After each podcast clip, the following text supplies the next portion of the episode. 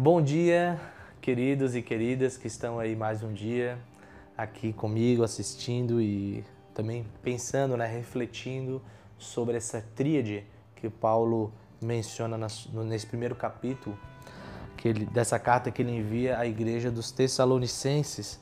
E continuando nessa a pensar a respeito da fé, Paulo diz o seguinte no verso 3, né? Lembrando-nos diante do nosso Deus e Pai da operosidade da fé que vocês têm. Ah, no primeiro dia eu falei a respeito da fé como convicção e confiança naquilo que Jesus Cristo fez. Agora eu quero falar sobre a operosidade da fé. O que seria essa operosidade da fé na igreja dos Tessalonicenses? O que Paulo está falando, elogiando essa igreja, é que a fé que eles tinham em Cristo Jesus, ela estava gerando frutos, né? Tanto a nível de caráter quanto a nível de serviço. Então, a nível de caráter, essa fé estava transformando a vida dessa igreja e era algo visível, né?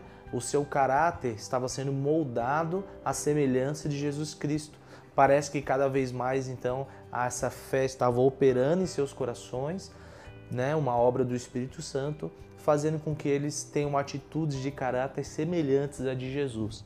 E o outro aspecto também dessa operosidade é uma fé que trabalha, é uma fé que envolve serviço, é o serviço dos santos pela igreja do nosso Senhor Jesus Cristo. Eu gostaria então de focar nesses dois pontos. Primeiro, meu amigo, a fé operosa é uma marca na sua vida? você tem gerado frutos, né? Você tem visto ou as pessoas têm testemunhado que você tem um caráter transformado semelhante ao do nosso Senhor Jesus Cristo? A sua fé tem sido operosa?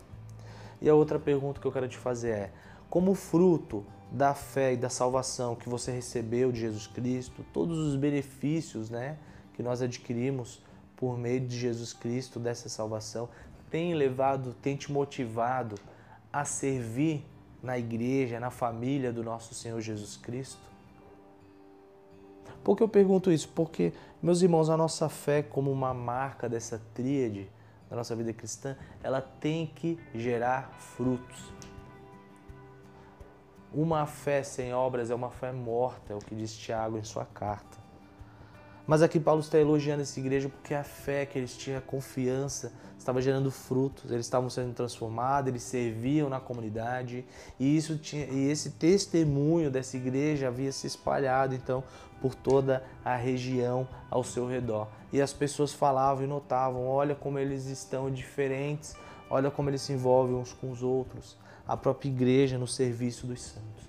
Então, meus amados, eu gostaria de te encorajar nesse dia de hoje a fazer uma autorreflexão, uma autoanálise da sua fé e como ela tem sido operada na sua vida, né? Ela tem gerado frutos, tanto de caráter quanto de serviço na nossa igreja. Se sim, é, o de, meu desejo é que cada vez mais você é, se desenvolva nesse aspecto, né? Ore para que o Espírito Santo possa gerar mais frutos, possa te transformar cada vez mais. Nós sabemos que Deus irá concluir essa obra de transformação quando ele voltar. Se não, meus irmãos, eu gostaria de te encorajar a pensar sobre isso, a se envolver no corpo, na família de Deus, né? a, a ter um interesse maior de, de, de ter o seu caráter transformado. Eu espero que isso possa te ajudar e trazer crescimento em Cristo Jesus para você. Deus te abençoe.